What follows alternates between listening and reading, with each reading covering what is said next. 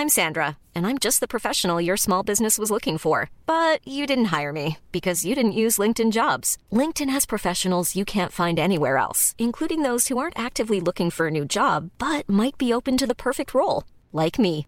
In a given month, over 70% of LinkedIn users don't visit other leading job sites. So if you're not looking on LinkedIn, you'll miss out on great candidates like Sandra. Start hiring professionals like a professional. Post your free job on linkedin.com/people today. ¿Tein batata frita?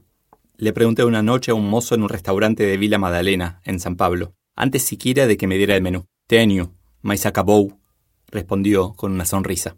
En una cantina de la Boca, Buenos Aires, ante la misma situación, un mozo argentino hubiera ladrado un no, así, con tilde. Aburrido de un puesto de staff de esos que ven todo pero no deciden nada, acepté el desafío de resolver la crisis comercial de Ofender Brasil en 2003. Acepté. En realidad, luego de que me insistieran mucho en que yo era la persona para hacerlo. Fueron meses agotadores en todo sentido. Muchos viajes, días muy intensos en otro idioma, extrañando la familia y cenando solo todas las noches. No me gustan las papas fritas. Sí, soy una persona rara. Pero se ve que ese día quería variar un poco. Este es el capítulo Busca nuevos errores del libro Soy Solo. Más información en soysolo.com.ar. Estaba preocupado. Por más que ponía todo mi esfuerzo y que tenía claro lo que había que hacer, nada cambiaba.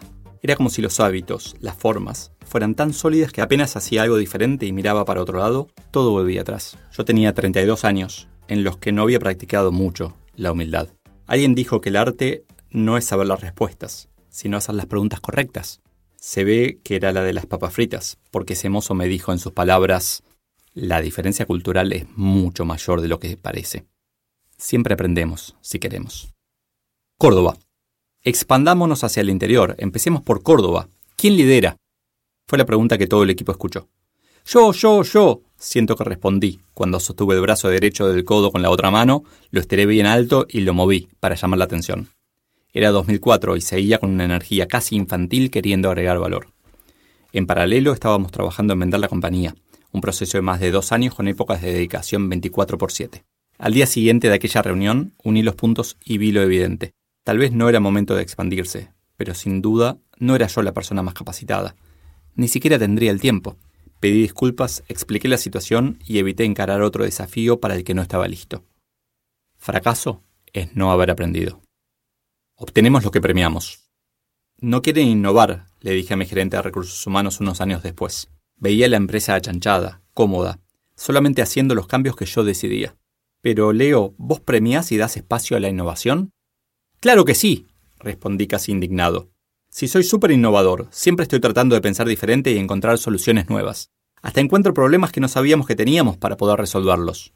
Tenía en las manos un clip con el que jugaba.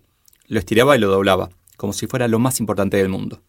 Alex se quedó mirándome, en silencio. Su cara era dulce, como de ternura. Una de sus mayores cualidades era su capacidad de empatizar, y, después de trabajar un tiempo conmigo, me conocía bien. Él sabía que a veces me escuchaba más a mí que a otros, literalmente. Mientras me miraba, mi indignación iba desapareciendo. Alex bajaba la mirada del clip, sutilmente, como si no quisiera que yo me diera cuenta, y volvía a mirarme transmitiéndome paz. Por un segundo pensé que me trataba como loco, pensando, pobrecito. Enseguida eliminé esa idea. Escuché mis palabras. Es mágico como tenemos la habilidad de repetir los últimos 30 segundos que escuchamos, aun cuando no hayamos prestado atención. Creo que es una de las habilidades que nos ha ayudado a cursar la escuela formal, incluso mantener una relación decente con nuestros mayores cuando éramos adolescentes. Soy súper innovador, siempre estoy tratando de pensar diferente y encontrar soluciones nuevas. Mientras Alex me miraba, ahora más fijo, el clip se rompió. ¿Será que me considero tan innovador que no doy espacio para que los demás hagan cambios? ¿Que no premio esas actitudes? ¿Y que reacciono mal ante los errores? Pregunté. En verdad, me lo dijo Alex con la mirada. Yo solo lo expresé. Tiré el clip a la basura y Alex, sin decir palabra, se fue. No le vi la cara, pero seguro estaba feliz. Un jefe innovador, sin las conductas adecuadas, tendrá un equipo conservador. Este capítulo para mí como el anterior, es también muy importante porque representa algo que me pasa habitualmente. Representa este desafío que tengo de como me gusta mucho innovar y, tengo como esa necesidad de, demostrar mis ideas también, a veces ocupo espacios que, que no permiten que otros lo hagan. Es algo que como jefe constituye un desafío muy grande, porque ¿qué es más importante para una empresa? Que su jefe sea brillante y cree cosas todos los días, o que su equipo pueda crear cosas e implementarlas y desarrollarlas y abrazarlas y realmente cambiar. ¿Qué es más importante, el corto plazo de, la idea brillante o el largo plazo del cambio ejecutado? Y, y, es difícil porque requiere disciplina. A partir del momento en que me di cuenta, aprendí, practiqué el morderme la lengua, el callarme. Una herramienta que uso mucho es tomar nota de mi propia idea para no interrumpir con esa idea a otro. Y tiene que ver también con, más allá de, si soy inteligente o no, tiene que ver mucho con mi ansiedad, con mis ganas de, hacer las cosas más rápido. Así que esa es la principal herramienta, tomar nota, tomo nota y cada tanto lo reviso, tomo nota de, todo porque si no, no aguanto y como que la, escupo. Mi, recomendación desde este punto de vista es eh, trabajar la, paz, digamos. me ha servido meditar, en estas situaciones. Me ha servido dejar de lado el, celular y las urgencias como para que esas ideas aparezcan en otros momentos y poder tomar nota. Pero no, no me gusta perderlas porque la verdad que probablemente el 80-90% son ideas ridículas, pero el 10 o 20% están buenas y hay que hacerlas.